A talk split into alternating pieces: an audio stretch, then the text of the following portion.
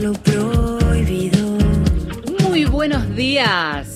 Hola, muy buen día. ¿Cómo les va? Bienvenidos eh, hasta las 11 de la mañana aquí en Mujeres de Acá. Escuchaban a Vale San Pedro abriendo este programa. ¿Cómo va? Y aquí Marcela Ojeda, ¿todo bien? Todo muy bien. Ya sanitizadas. Ya todo- perfecto, impecable. Todo ok. Qué linda cortina la de Zoe Gotuso, Me ¿eh? encanta. Desnudo se llama el tema, desnuda. Me encanta. Acertadísima elección de, de Vale. Muy bien. Bien, con esta nueva temporada, eh, armando una, eh, una serie de programas que vuelven recurrentemente sobre temas que nos importan, que nos preocupan eh, y que nos van a seguir ocupando. No sé si decir o no, lamentablemente. Este programa, claro, arrancaron las clases, digamos, comillas, ponele. Ponele, ponele. Y pensaba también en todo lo que nos ha dejado, ¿no? El, el, 20, el 2020. Hemos hecho aquí ya programa a comienzos de- del ciclo pasado, hablando principalmente de la manera en que la pandemia reconfiguró las relaciones interpersonales, familiares, cotidianas y por supuesto también esa relación personalísima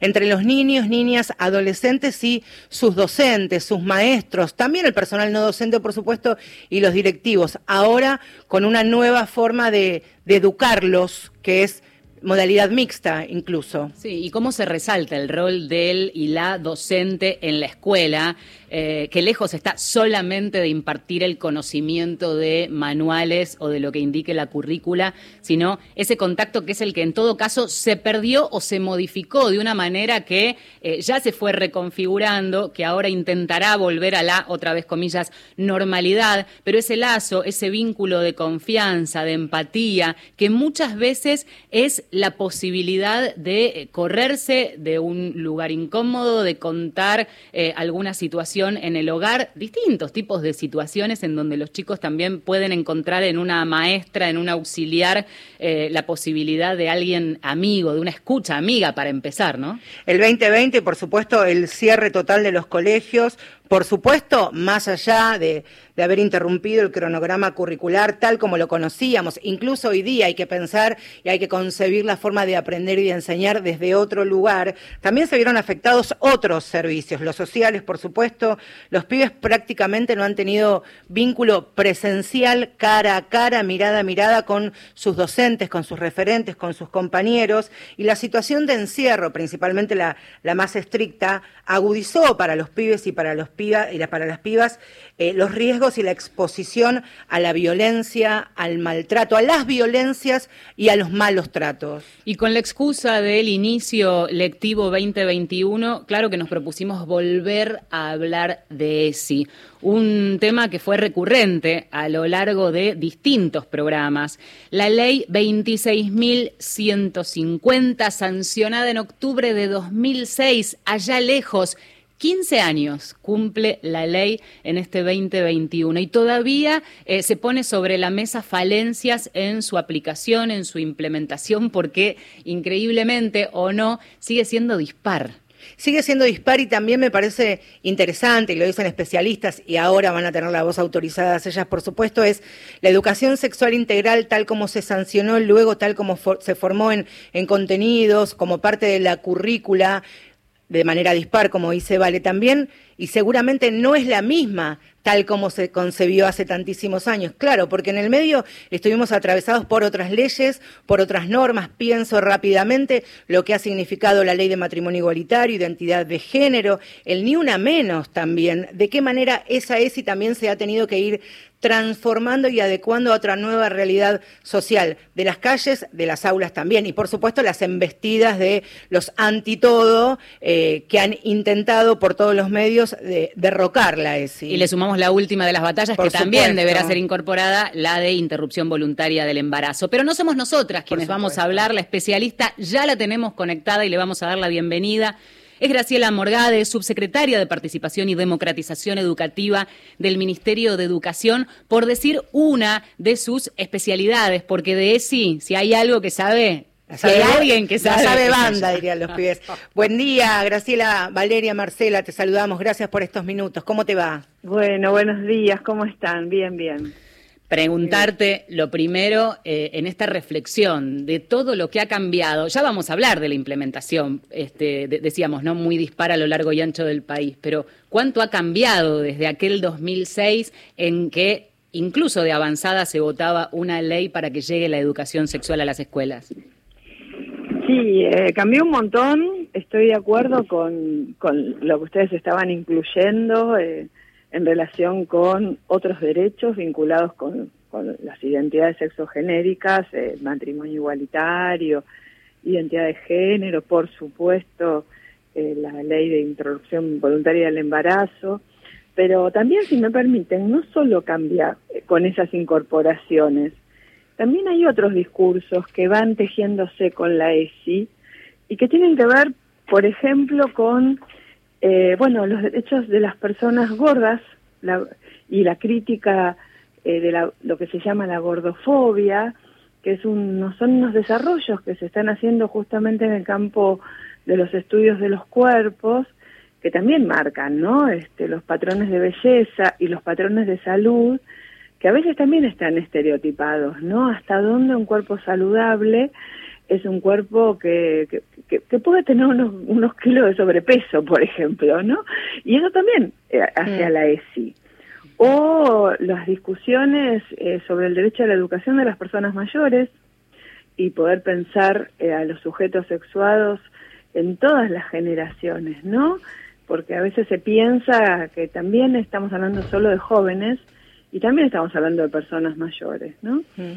Y bueno, y también, por supuesto, lo que llamamos la diversidad funcional o la discapacidad, que también son otras ampliaciones de la ESI. Entonces, eh, la ESI fue creciendo, estoy totalmente de acuerdo, y sigue desarrollándose y es un campo, eh, bueno, más que fascinante, por lo menos desde mi punto de vista, eh, también para, para les docentes, porque tienen mucho para hacer mucho para explorar, mucho para probar.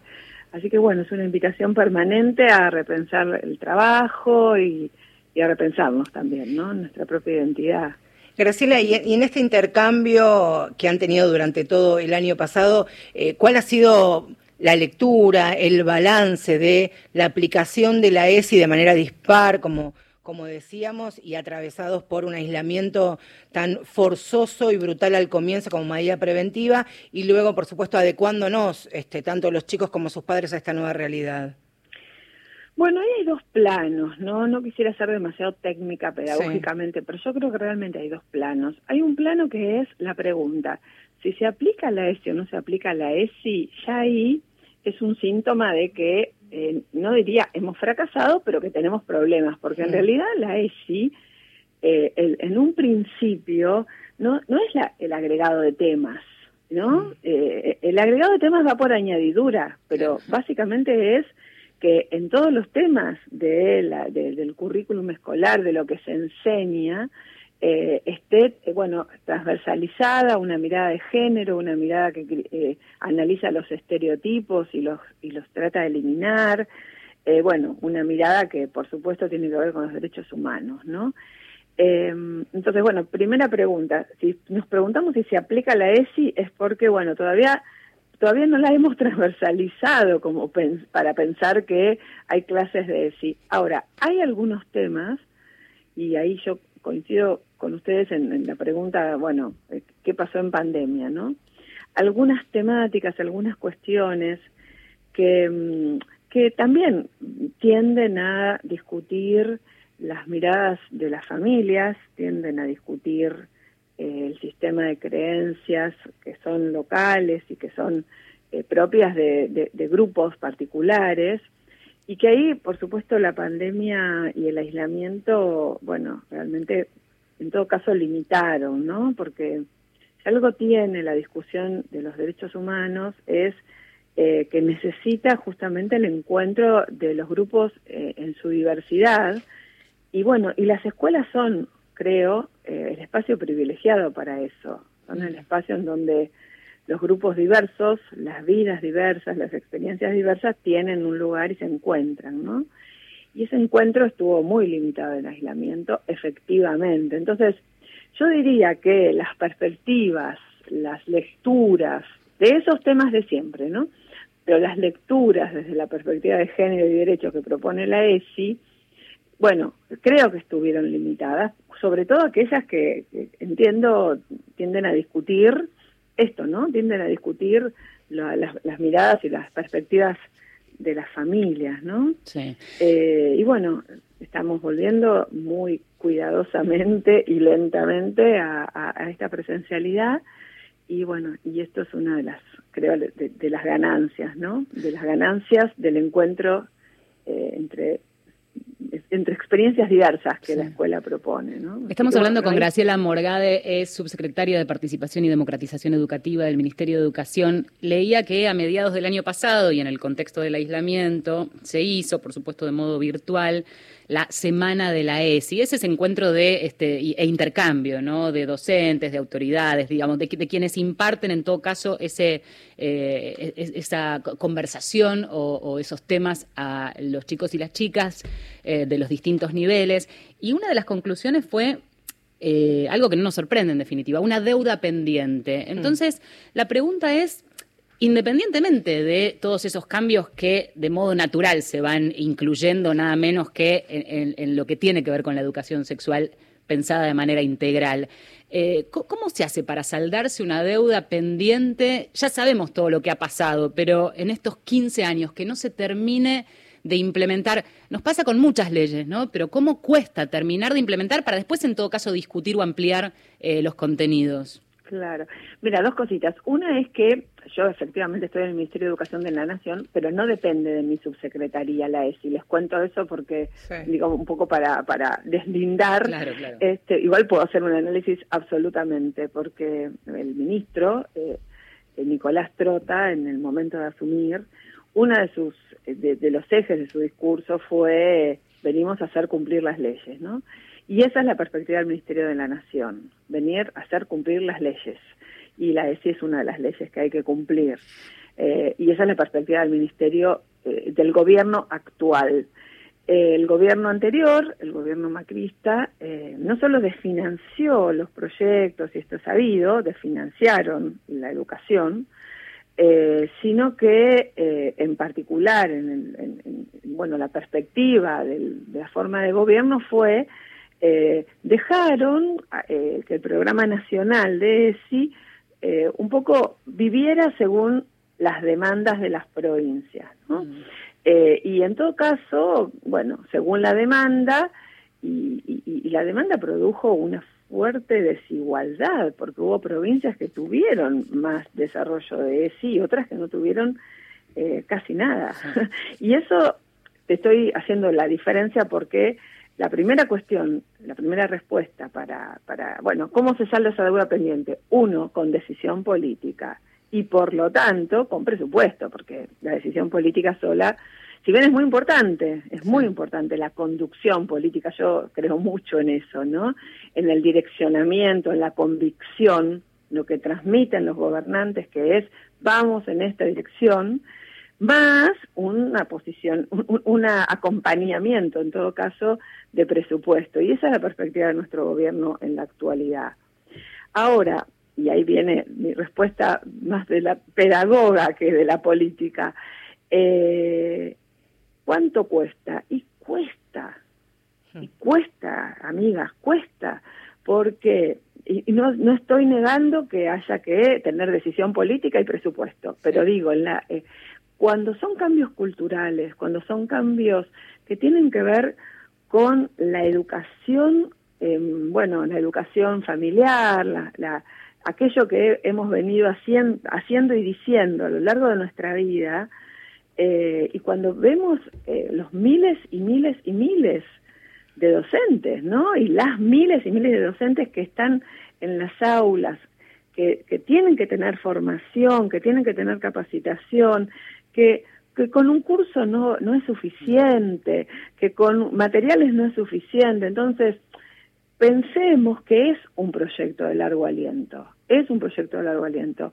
Lo más impactante, que, y, reitero, ¿no? fascinante, es que se alimenta de la decisión política, del financiamiento, de la capacitación docente, de lo que los gobiernos de educación pueden hacer y también de los movimientos sociales, de la calle, ¿no? Mm. Lo que pasa en la calle, de la participación estudiantil, mucho, también, por supuesto, de, la organización eh, que de hecho durante el macrismo, y vuelvo nuevamente a la experiencia de esos años, eh, se fortaleció y mucho, que es organizaciones, universidades, sindicatos, organizaciones de los movimientos, pero también colectivos de docentes, colectivos de docentes por la ESI, que frente a la falta de apoyo oficial, empezaron también a buscar de manera horizontal, eh, bueno, transferirse este, recíprocamente las experiencias, eh, asesorarse, ayudarse, pasarse eso es muy, cosas. Eso es muy, muy impresionante y conmovedor, Graciela, estos frentes que están en todas y en cada una de las provincias, en las ciudades, donde los docentes, los no docentes, quienes forman parte de, de, la educación, intercambian, se encuentran, le ponen el cuerpo y cuando el cuerpo no se puede poner como el año pasado, lo hacen de manera virtual. Es muy enriquecedor esto que van contando los docentes sí. de todo el país, ¿no? Así es, así es. Y yo misma digo que, mm, bueno, una también va cambiando a lo largo de, la vida, ¿no? Tal vez hace 20 años 30 tenía una convicción profunda de que el Estado es el que tiene que garantizar, ¿no? Y entonces el gobierno del Estado tiene que conducir esa, esa plataforma de garantía. Hoy lo sigo pensando, obviamente, pero también la experiencia nos mostró que en términos de ampliación de derechos, la participación social es fundamental porque primero la participación social es la que motoriza esos cambios, ¿no? Claramente.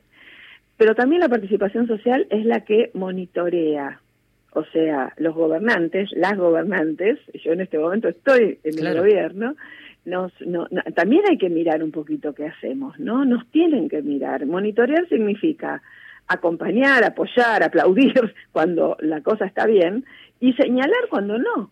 Y esa, ese lugar, esa, esa relación, que es una dialéctica entre la sociedad que llamamos la sociedad civil, la sociedad organizada, este, las eh, organizaciones libres del pueblo, como las querramos llamar, que son las personas que se juntan, y los gobernantes, las gobernantes, eh, en, una relación de diálogo, en una relación de, bueno, de, de, de por supuesto, de, de, porosidad en las políticas, y también esto, digo, ¿no? De, monitoreo y control, eh, yo creo que es por ahí, esa, en, en esa forma, en ese formato, que la ESI también se ha sostenido. ¿no? Graciela, se ha sostenido. Quería preguntarte algo este, específico que mencionábamos al inicio del programa, a ver si nos podés ayudar a dar un, un, pantallazo, porque genera también algunas inquietudes. ¿Cómo se introduce el conocimiento, el dato, ahora a partir de la aprobación de la ley de interrupción voluntaria del embarazo? ¿Cómo se va a hablar de aborto en las escuelas?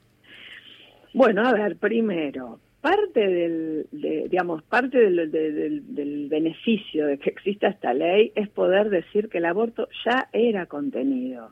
El aborto uh -huh. ya era contenido. Lo que pasa es que no se hablaba. Era uno de los temas tabú. Uh -huh. Pero el aborto estaba establecido como contenido, por supuesto desde una perspectiva médico, digamos, en todo caso como problema de salud pública, ¿no? Uh -huh. Pero eh, estaba establecido, inclusive las compañeras de la campaña por el aborto legal, seguro y gratuito produjeron materiales educativos. Digo, eh, si hay este, si hay docentes escuchando el programa de ustedes, compañeras, eh, lo primero que digo es busquen porque materiales hay. ¿Cómo hablar de aborto en la escuela? Hay materiales. ¿Cómo hablar de aborto? Y bueno, justamente estamos hablando de derechos, estamos hablando de del reconocimiento de una realidad. Entonces, la primera cuestión que tenemos que intentar es, eh, bueno, es, poder hablar de algo que, como se dijo una y mil veces, no es obligatorio, nadie va a obligar a nadie a abortar, y al mismo tiempo viene a saldar una deuda de, de la desigualdad, ¿no? Eh, y yo creo que ahí las docentes y los docentes por supuesto, no, no, no quiero idealizar, pero, pero yo confío y mucho en que quienes son docentes eh, tienen también una convicción de cuál es el lugar de la escuela. Y la escuela es el lugar de lo universal. Por ahí parece muy grandilocuente esto, ¿no? Pero cuando decía al principio, bueno, se encuentra las, lo, lo diverso, se encuentran las experiencias diversas, pensemos que la escuela es el lugar en donde las creencias, las convicciones, las miradas que son particulares, se tienen que poder encontrar. ¿Y desde dónde se encuentran? Desde el respeto por los derechos humanos, el respeto por los derechos. Entonces, hay herramientas para hablar de aborto. Igual, perdón, te hago, te, hago, un apunte. Cuando decís las convicciones, me da un miedo de que eh, haya discursos este, llevados para otro lado a partir de la idea de la convicción cuando tenemos una ley, cuando tenemos derechos que ahora se garantizan por ley. Es que justamente lo que digo es que las convicciones que son particulares se tienen que articular en un universal. El universal es los derechos humanos. El universal son las leyes, el universal es la constitución. Yo a veces digo, me, me volví, empecé a revolear la constitución por toda la cabeza. Pero lo que pasa es que a veces, em, y la experiencia de capacitación y formación nos lo muestra, o sea, no siempre la, la mejor respuesta es eh, revolear la constitución o las leyes por la cabeza. A veces hay que poder escuchar y quien sea una actitud docente, ¿no? Que es poder escuchar el, el, registro. ¿Cuál es el registro de la resistencia? Este, es el miedo, es, eh, bueno, es eso, ¿no? Es una religiosidad, es una adscripción religiosa. Entonces, más que responder, esto es una ley, que creo que hay que hacerlo, Creo que, bueno, pensando en la formación docente, en la capacitación, también es poder escuchar y poder, eh, en todo caso, razonar en conjunto que tu convicción individual, y en la Argentina tienes derecho a tener una religión, porque en la Argentina hay libertad religiosa, hay una ley de libertad, o sea, eh, profesar libremente su culto también dice la religión. Pero el lugar de, la, de profesar la religión es, es el lugar de tu comunidad, que en todo caso es particular. La escuela es la universal, es el lugar de lo universal. Entonces en la escuela no vale tu opinión. Tu opinión vale como una más, pero lo que la escuela tiene que hacer y transmitir como Estado es justamente el consenso, el consenso al que llegó el Estado al que llegaron las fuerzas políticas que están plasmados en las leyes, que están plasmados en la Constitución, eh, y bueno, y tenemos que caminar ese camino, encontrar, por eso nosotras, eh, mi equipo de, la Facultad de Filosofía y Letras de la UBA, que es el, mi, base del desarrollo de la ESI, que tenemos un equipo ya más de 15 años, eh, venimos eh, elaborando y discutiendo, debatiendo mucho internamente este, este momento de, tan desafiante. Es el momento de poder trabajar con las maestras y los maestros, los profesores y las profesoras, esa articulación de derechos en el que el derecho de las familias, el derecho particular, el derecho de las propias docentes, los propios docentes, es particular y lo universal es la escuela mm. y lo universal son los derechos humanos, lo universal es la constitución y las leyes. Bueno, en esa dialéctica, que yo lo digo así rapidito, mañana de domingo no es nada fácil. no es nada fácil. Graciela, muchísimas gracias eh, por, estos, por estos minutos acá de mañana de domingo, que sabemos que claramente no es fácil. Fortísimo abrazo para vos. Gracias. Un abrazo para ustedes y gracias por ocuparse de estas cuestiones. Por favor, ¿eh? un abrazo linda la música, San Pedro, que estás eligiendo. Yo no quiero ser muy delicada ni tener letra prolija cuando paso el pizarrón. Quiero andar en bici por el barrio y gastar las zapatillas o romper el pantalón y embarrarme antes de meter un gol. Yo quiero tocar la batería en una banda con amigas que se llama Distorsión. Salir a tocar con la pandilla, darle la mano a Lucía como en mi imaginación y enamorar.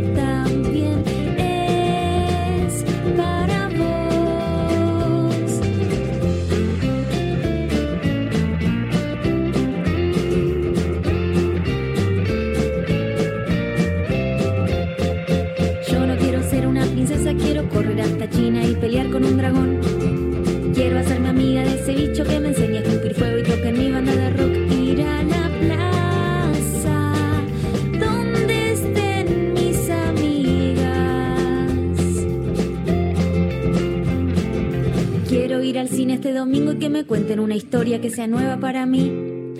Algo diferente, entretenido que nunca hayamos vivido y que me enseñe a compartir con otra gente.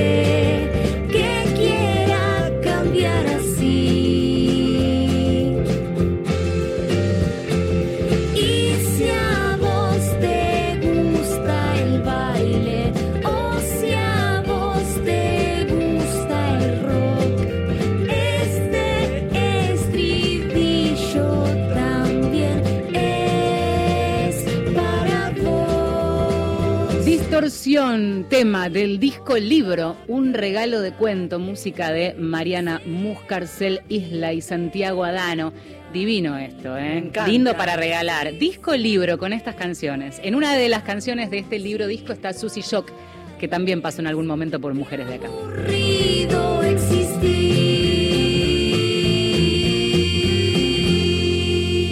Marcela Ojeda y Valeria San Pedro son Mujeres de Acá. Todos estaban esperando que el 2021 ya se terminara todo, como si las noticias alcanzaran para terminar con la pandemia. Bueno, no sucedió así, pero quizás funcione como una especie de año espejo. Mundo Disperso, Pedro Saborido, Daniel Míguez, Rodolfo García. Un año donde lo arrancamos con pandemia y quizás lo terminemos sin ella. Esperemos que sea así, nos estamos acostumbrando a nueva forma y algunas quedarán, no sé cuáles. Domingo a las 12. ¿Conoces el Plan Básico Universal? Si sos beneficiario o beneficiaria, vas a poder acceder a Internet residencial desde 700 pesos, telefonía fija a 380 pesos, telefonía móvil a 150 pesos, televisión paga con un 30% de descuento sobre la tarifa más baja a julio de 2020. Más conectados, más cerca. Informate en argentina.gov.ar barra Plan Básico Universal. Reconstrucción Argentina. Argentina Presidencia. Avanza, el verano. Avanza el verano. Disfrutalo con Nacional. 10 de la mañana, 30 minutos. Verano. En todo el país. Más calor. Más volumen. Radio pública. Más radio pública. Nacional. 144, la línea gratuita de contención, información y asesoramiento para mujeres en situación de violencia en sus diferentes formas. 144, en todo el país, los 365 días del año. Lo que llega. Estación Piazzola. Víctor Hugo.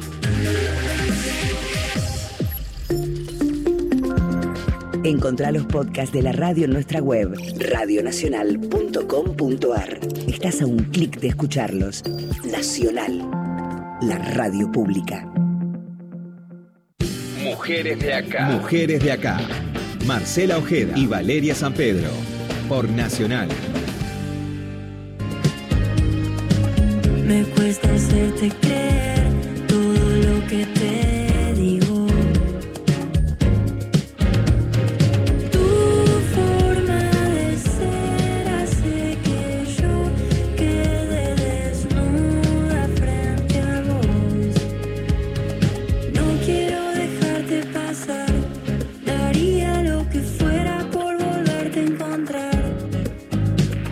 lo que fuera por volverte a encontrar, por supuesto. Mientras tanto, a nosotras nos pueden encontrar ¿eh? todos los domingos en esta sexta temporada entre las 10 y las 11 de la mañana y, por supuesto, la posibilidad de, escucharnos en cada una de las ciudades de este país. Hablamos de la ESI, los desafíos al cumplirse 15 años de la sanción de la ley y en esta particularidad este segundo año de modalidad mixta al momento de enseñar y aprender. Y lo que tiene que ver con la ESI, la educación sexual integral por supuesto, de todas nuestras provincias, 13 sancionaron algún tipo de norma sobre la temática. Buenos Aires, La Cava, Catamarca, Chaco, Chubut, Corrientes, La Rioja, Río Negro, Misiones, San Juan, Santa Cruz, Santa Fe y Tierra del Fuego. Siete incluyen la ESI dentro de otra ley general como educación sexual o educación sexual y reproductiva. Tres no dictaron ninguna ley local, pero se basaron en algunos preceptos de la ley nacional. De Santiago del Estero, Bien, gracias. Bien, gracias. Este, no hay registro, por lo menos, de lo que tenga que ver con, con la currícula y los contenidos. Y algunas de las cosas que hemos hablado aquí en, en Mujeres de Acá, que tienen que ver como detección temprana de situaciones que, por ejemplo, puedan vulnerar los derechos de las niñas, niños y adolescentes desde edades muy tempranas. Por eso la transversalidad de la ESI comienza en la primera infancia hasta el nivel secundario. Hablamos de situaciones de violencias dentro de las casas, situaciones intrafamiliares, ya en la adolescencia y en la niñez, por supuesto, la importancia de prevenir embarazos no intencionales, no deseados, detectar, como decíamos, tipos de abusos y la manera en que cada provincia, cada secretaría o ministerio de educación responde a estas situaciones, ¿no? Pensaba en conceptos tan básicos como, por ejemplo, que en la Argentina la educación es eh, laica, eh, y gratuita, más allá de, por supuesto, eh, las instituciones privadas que también están alcanzadas por la ESI y pareciera una obviedad, pero es necesario remarcarlo y decirlo con em, un abordaje que contempla eh, aspectos biológicos, psicológicos, sociales, afectivos y éticos, exactamente, y que tiene el desafío de eh, llevar esos conocimientos adaptados, porque decíamos nivel inicial, eh, primaria, secundaria, pero me quedé pensando, me quedó rebotando esta idea de un enfoque en donde se dé importancia al derecho de personas mayores eh, y todo lo que la ESI podría también este, generar en esos espacios, algo que claramente está por fuera, por lo menos, del sistema este, del Estado, pero que se puede ir dando y que es un tema que creo que este, este, podríamos abordar aparte en algún otro momento, aunque ya hemos hecho incluso programas sobre eh, adultas mayores y este, estas cuestiones de cómo adaptarse, ¿no? Porque si la ESI en 15 años tuvo que adaptarse en los contenidos, imagínate este, gente que eh, jamás tuvo ningún tipo de acercamiento de información, mucho menos del ámbito formal. Nosotros, quienes estamos entre los 40 y los 45, entre los 40 y los 50 años, eh, más allá de haber sido parte de algún colegio progresista, eh, del Estado, laico, o como queramos, queramos llamarlo, la ESI, la educación sexual, era parte de otras materias. Hoy puede ser, por ejemplo, biología o construcción de la ciudadanía. Digo, intentaban colarla de, en algún lugar. Algo muy interesante que lo hemos comentado aquí el año pasado y viene como, como ejemplo para, para continuar nuestro programa. Eh, el año pasado, un informe del Ministerio Público Tutelar de la Ciudad de Buenos Aires, ya siempre lo decimos hasta alertadas con las particularidades y los privilegios que tienen vivir en la ciudad más rica este, y con más accesibilidad de, de todo el país. Sin embargo, los pibes respondieron y entre el 70 y el 80% de las niñas, niños y adolescentes de 12 a 14 años que denunciaron, que pudieron contar, que tuvieron la posibilidad de manifestar algún tipo de situación o delito contra la integridad sexual, lo hicieron después de haber recibido ESI en la escuela. Claro, claro es fundamental. Bueno, vamos a sumar eh, la próxima conversación a este Mujeres de Acá. Dolores Kovacevic es licenciada en Ciencias de la Educación de la Universidad Nacional de Rosario, es docente, es feminista y es parte de la Asamblea por la ESI en Rosario. Mencionábamos antes la cantidad de organizaciones que eh, se vuelven complementarias al rol del Estado. Hola Dolores, Valeria y Marcela, te saludamos y te damos la bienvenida. ¿Cómo va? Hola, buenos días Valeria y Marcela. Venimos hablando largamente de estos 15 años, de todo lo que cambió, pero el rol fundamental de, pienso, ¿no? en estas asambleas por la ESI, en el intercambio eh, y en hacer llegar contenidos a aquellos que naturalmente se acercan, pero también ir a buscar a aquellos que después y aquellas este, docentes y referentes que van a estar trabajando en definitiva con la ESI dentro de cada una de las instituciones.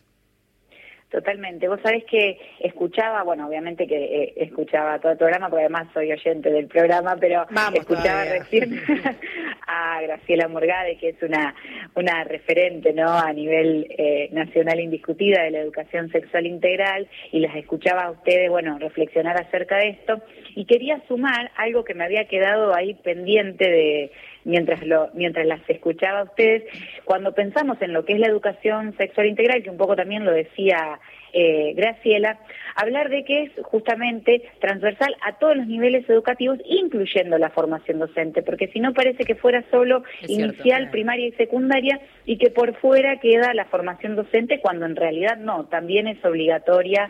Eh, en ese nivel. Y bueno, sumado a esto decir eh, que sí, como decían ustedes, a nosotras con, con la Asamblea, que es como mi espacio de militancia, nos pasa eh, mucho desde que nos eh, constituimos, digamos, como grupa feminista y activista por la educación sexual integral, de que docentes, escuelas, estudiantes también, ¿no? Los grupos de, de pibes, de pibas, de pibis, eh, se nos acercan para pedirnos información, capacitación, llegada a las escuelas, eh, llegada también a los profesorados. Yo soy la referente también del área de género y sexualidades de uno de los institutos de formación eh, docente acá de, Rosario, del 28 del Cosetini, y esto pasa mucho, ¿no? Eh, requerir capacitación, información, materiales, actividades vinculados a educación sexual integral. Y están disponibles porque hablábamos hace un rato también de lo que fue el desfinanciamiento. Me acuerdo cuando en un momento, hace años ya,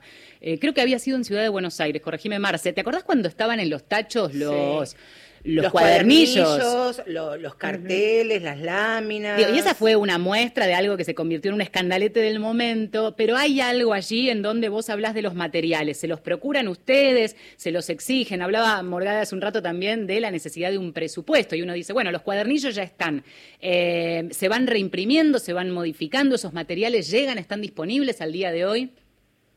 Bueno, lo cierto es que todos los contenidos eh, y todos los materiales vinculados a educación sexual integral, eh, digamos que están vigentes y que han sido producidos por el Programa Nacional y por el Ministerio de, Educación em, de la Nación, están disponibles en la web, ¿sí? son de libre descarga, eh, tanto a nivel normativo como los diseños curriculares, como las láminas, digo, todo eso está disponible en la web.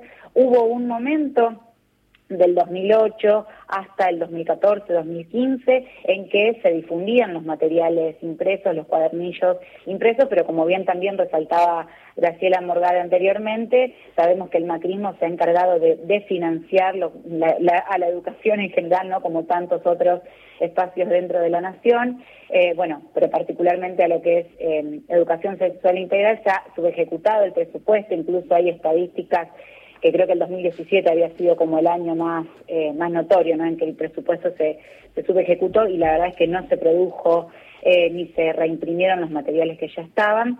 Eh, pero bueno, sí es cierto también que están todos disponibles vía web y que también, lógicamente, y a colación de lo que ustedes venían comentando, todos estos debates que se dan a nivel social, lo que reclamamos de las organizaciones sociales, lo que reclama el colectivo, el movimiento feminista, ¿no? Lo que puntuaba Graciela, esto de ser motor eh, eh, impulsor, ¿no? De los cambios, es también eso de, bueno, los materiales que estén, que se actualicen, que se produzcan nuevos con todos estos debates, discusiones y a nivel legislativo también toda la ampliación de derechos eh, que tuvimos en, en, los últimos en los últimos tiempos y bueno, sobre todo refiriéndome a, a la interrupción voluntaria del embarazo.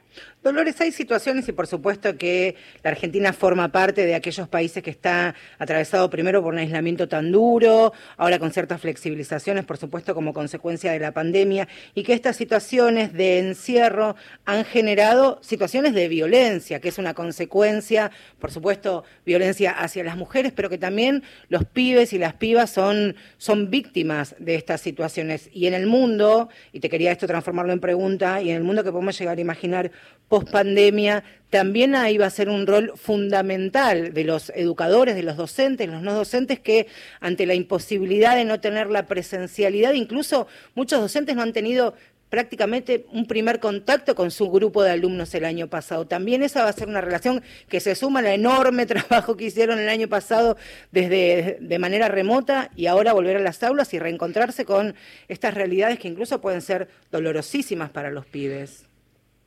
Por supuesto, y sin lugar a dudas, la, educación sexual integral siempre es ¿no? un espacio de escucha, de intercambio, de, reflexión, porque bueno, es gracias también a, la ESI que se han eh, podido dar a conocer un montón de situaciones de vulneración de derechos que, que pasaron la privada y no privada también, ¿no? Porque bueno, como adultas, como adultos, como adultes, eh, tal vez tenemos eh, y que de hecho también había salido una nota el año pasado, no recuerdo el, el diario que la había eh, largado, digamos, publicado, pero que hablaba justamente de esto, ¿no? De cómo la educación sexual integral se convertía en uno de los espacios en donde los adultos también nos sentíamos eh, en, confianza para poder contar alguna situación que estemos atravesando o que hayamos atravesado eh, vinculada a la vulneración de derechos, a las violencias. Así que sí, la ESI también es una herramienta para, para trabajar y para prevenir y si no, para dar atención a este tipo de situaciones, por supuesto. Dolores, desde, desde el llano, digamos, desde tu rol de docente, como parte de la asamblea, siempre eh, son las, las organizaciones y, y, la sociedad la que en todo caso exige, por ejemplo, la implementación de, de las leyes. Conversábamos sobre estos 15 años, todo lo que fue pasando. Em, el año pasado el Ministerio de Educación presentó el Observatorio Federal de la ESI, un espacio que, pretende ser participativo y multisectorial para hacer una especie de monitoreo. Esto se puso en marcha, ¿cuál es la ambición? Porque en paralelo estábamos hablando de la modificación que quizás va este, más allá a, un complemento con articular las otras leyes que, se fueron sumando, pero en definitiva hay este, intención, digamos, desde el Estado de, tener herramientas, pero también sabemos que muchas veces se van sumando y superponiendo leyes y en la práctica seguimos pensando que hay rincones del país donde la ESI directamente no llega. Eh, ¿Cómo lo ves como, como docente y como parte de la Asamblea? Eh, bueno, yo creo que todos los eh, espacios que se creen a nivel estatal, ¿no? Esto, el Observatorio de ESI, eh, bueno, también contamos desde la asunción de nuestro actual gobierno, ¿no? Con un Ministerio de las Mujeres, Género y Diversidad, que si bien obviamente educación sexual integral depende del Ministerio de Educación eh, de la Nación, articula, ¿no? Directamente con este Ministerio de las Mujeres eh, me parece que, todas estas instancias que, se generan a nivel estatal denotan compromiso político, posicionamiento político, posicionamiento ideológico, para que justamente las leyes y los derechos se cumplan y se garanticen. Así que desde, desde esa perspectiva me parece que es visto siempre con, buenos ojos, al menos eh, desde lo individual. Te lo pregunto, perdón, te, lo pregunto, ¿sabes por qué? Porque mm, hace nada más que una semana Em, debatíamos otra cuestión que tiene muchas veces que ver con la contracara de lo que son los anuncios y las buenas intenciones, que no cabe duda que las hay. Em, hablando en otra cuestión que tiene que ver con los femicidios, y decíamos, para, se, anuncia un consejo y hace un, hace un año se había eh, anunciado una mesa interministerial y es básicamente lo mismo. Entonces, por eso te lo pregunto desde la base, es decir, que se creen estas, este, estas instancias de buenas intenciones. ¿Tiene su correlato en que en la práctica esto se traduce en que el observatorio es alguien que, momentito, vengo a hacer una inspección en esta escuela del recóndito lugar de Jujuy o de Salta o de Formosa eh, o de Misiones o de Santiago del Estero, donde vengo a ver si en esta escuela qué contenidos se dieron, dónde, cómo? ¿Existe eso en la realidad y en la práctica? Bueno, lo cierto es que también es muy difícil de, cuantificar o de, decir, ¿no? Así si existe o no existe, porque también pensar en la implementación eh, efectiva de la educación sexual integral es también un poco retomando lo que decía Graciela, no es si se aplica o no, porque bueno, porque la ESI nos interpela y es un posicionamiento ideológico y tiene que ver con, con nuestros eh, posicionamientos, ¿no? Como, como sujetos y sujetas que tenemos. Entonces, eh, dar cuenta de, la aplicabilidad o no es, es complejo, pero sí creo que son instancias sumamente necesarias porque habla de un Estado que se hace cargo, que se interesa y que responde, ¿no? que le da eh, el peso que amerita, si se quiere, a, al trabajo y a la implementación efectiva, en este caso, de la educación sexual integral. Más que nada, como decían ustedes, ¿no? con todas las situaciones que venimos atravesando de enterarnos todos los días eh, de un nuevo femicidio, un nuevo travesticidio, un nuevo transfemicidio, de la vulneración de derechos, de cómo ha crecido o cómo se ha visibilizado. Digo, vemos las estadísticas del 144, por ejemplo, que son estadísticas públicas que se publican justamente en, la página del Ministerio de Mujeres, y cómo se han incrementado los llamados, las denuncias, las consultas por violencia por motivo de género.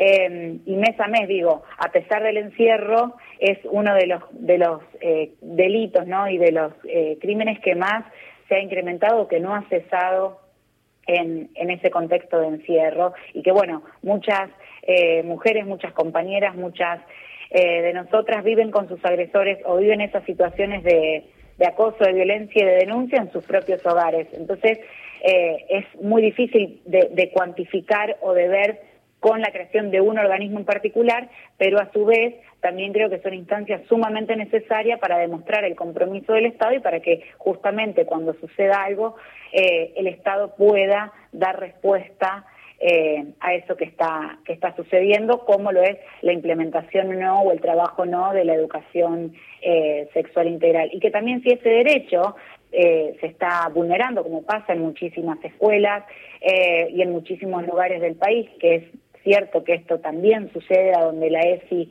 no llega o no llega al todo, pueda ser atendido o pueda haber un, un organismo de referencia al cual decir eh, o, el cual pueda visibilizar esta situación para después eh, atenderla, intervenir, ver qué pasa y hacer llegar los contenidos de educación sexual integral. Dolores, pensaba también la ESI como esta propuesta pedagógica, política, no solo de formación, también de acompañamiento, de, de, orientación eh, y uno de, tal vez uno de los temas que tienen las adolescentes como protagonistas y que tiene que ver con los embarazos no intencionales. El Ministerio de Salud daba cuenta hace unos meses que el 80% de las maternidades públicas del país, un 29 puntos de ese 80% corresponden a adolescentes que han tenido un, un un segundo hijo y hasta un tercer hijo antes de cumplir los 20 años, por lo que el, primer embarazo seguramente fue durante la época o la etapa escolar cómo ha funcionado el, ENI, el Plan Nacional de Prevención de Embarazo No Intencional en la adolescencia durante el año pasado, porque también seguramente, y esto también lo transformo en pregunta, es algo a lo que vamos a tener que estar ocupadas después de la pandemia. ¿Qué pasó con las pibas? Sí, sin lugar a dudas. Yo creo que pensaba mientras vos hablabas eh, en esto de, los desafíos, ¿no? De la educación sexual integral y de, todo este trayecto recorrido, de toda esta ampliación eh, de, derechos que se han ido dando en el plano eh, social como en el plano normativo. Y creo que, que pensar hoy también la educación sexual integral es como hablar de dos grandes desafíos, o al menos de dos en principio. Uno, sin lugar a dudas, tiene que ver con la violencia por motivos de género y con con la prevención de, los homicidios y de la violencia, ¿no? Y otro seguramente eh, tiene que ver con esto, con tratar de garantizar eh, nuestra reciente ley de interrupción voluntaria de embarazo, con tratar de garantizar el trabajo del aborto, ¿no? Como contenido de la educación sexual integral en, en, las escuelas, porque bueno, hablamos justamente de las escuelas, de la formación, de la educación y, y esto tiene que ver ¿no? con estos procesos que, que, se van dando, por eso me parece que son esos dos desafíos a atender eh, que, y que no son a corto plazo tampoco, de alguna manera, ¿no? que, que requiere mucho, mucho compromiso, mucho trabajo y también eh, justamente presupuesto y decisión política para que esto efectivamente se trabaje y se, se implemente ¿no? y se transversalicen estas perspectivas en las instituciones educativas. La palabra de Dolores Kovacevic, licenciada en Ciencias de la Educación de la Universidad Nacional de Rosario, docente, feminista y parte de la Asamblea por la ESI de Rosario. Muchas gracias por este contacto con mujeres de acá.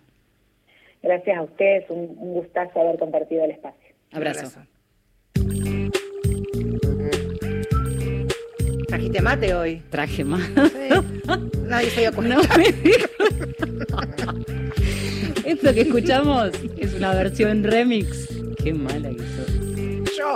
Educación sentimental es Rosal. Todo lo que tengo lo llevo a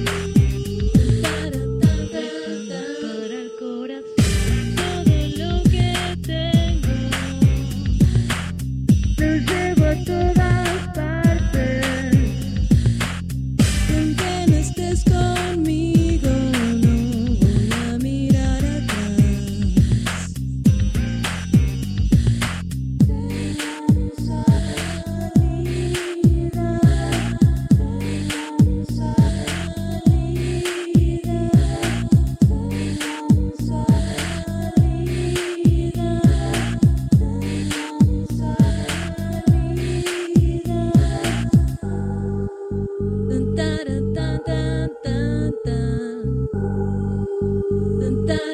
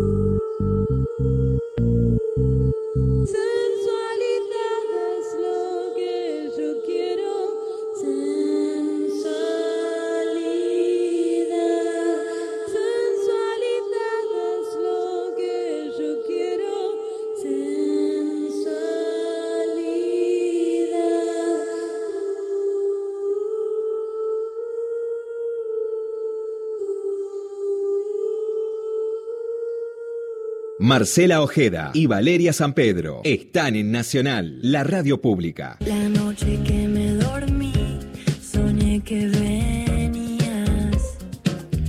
15 años eh, de la ESI, Educación Sexual Integral, se cumplen en nuestro país y es una de las normas, de las leyes que ya hemos- lo hemos dicho infinidad de veces, es punta de lanza en la región, que ha sido incluso replicada en, en otros países vecinos, pero bueno, también muchas veces esto de que no se aplica de manera pareja en todo el país parecería eh, caer en, en saco roto, como podemos llegar a decir, de otras normas también. ¿no? Sí, también el desafío desde los medios de comunicación, eh, y este es un espacio que estará y seguirá habilitado para poner el foco en cada lugar en donde nos enteremos que hay alguna anomalía eh, respecto de aplicación de leyes que sobre todo eh, resguardan los derechos de las mujeres, los derechos humanos, la ampliación de derechos. Pensaban que es uno de los tres pilares de la campaña de aborto legal. Claro. Obviamente allí está la novedad y el desafío, educación sexual para decidir, algo que incluso fue caballito de batalla en aquellos que resistían la aplicación de la ley, como diciendo, bueno, pero primero que digamos que no se embaracen aquellos que no desean,